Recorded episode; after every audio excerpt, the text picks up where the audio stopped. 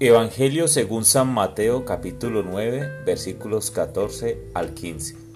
En aquel tiempo los discípulos de Juan fueron a ver a Jesús y le preguntaron, ¿por qué tus discípulos no ayunan mientras nosotros y los fariseos sí ayunamos?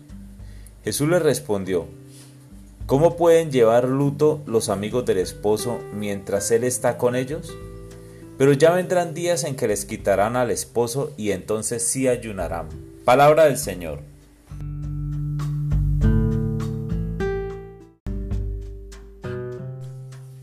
Hola mis amigos. Hoy tenemos el primer viernes de Cuaresma y dado que en este tiempo litúrgico la Iglesia Católica nos invita al ayuno y de manera especial los días viernes, vamos a hablar un poco de esta práctica.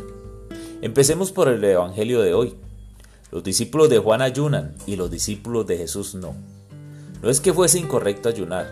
De hecho, la palabra de Dios dice que cuando Jesús estuvo en el desierto ayunó 40 días.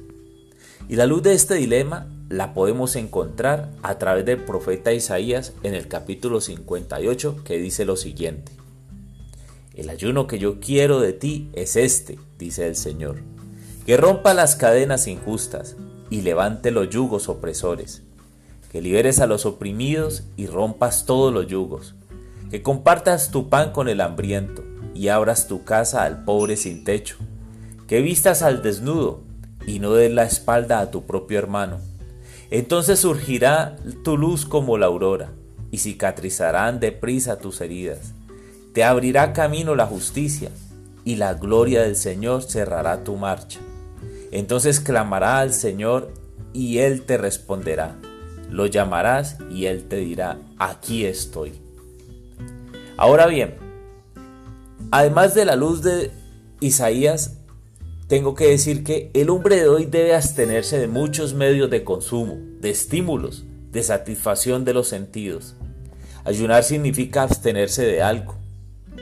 El hombre es el mismo solo cuando logra decirse a sí mismo no. No es la renuncia por la renuncia, sino para el mejor y más equilibrado desarrollo de sí mismo, para vivir mejor los valores superiores, para el dominio de sí mismo como un fruto del Espíritu Santo y como contrapartida para luchar contra los antivalores, apegos, vicios y otras tantas cosas que nos han esclavizado en esta sociedad de consumo.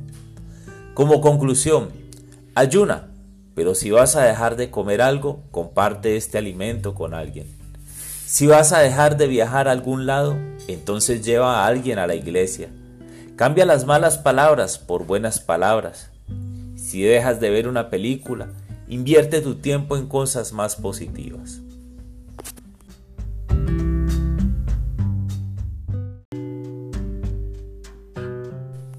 Señor, porque tú no desprecias un corazón quebrantado y humillado. Misericordia, Dios mío, por tu bondad por tu inmensa compasión, borra mis pecados. Lávame de todo mi delito y limpia mi pecado, pues yo reconozco mi culpa, tengo siempre presente mi pecado. Contra ti, contra ti solo pequé. Cometí la maldad en tu presencia. Los sacrificios no te satisfacen.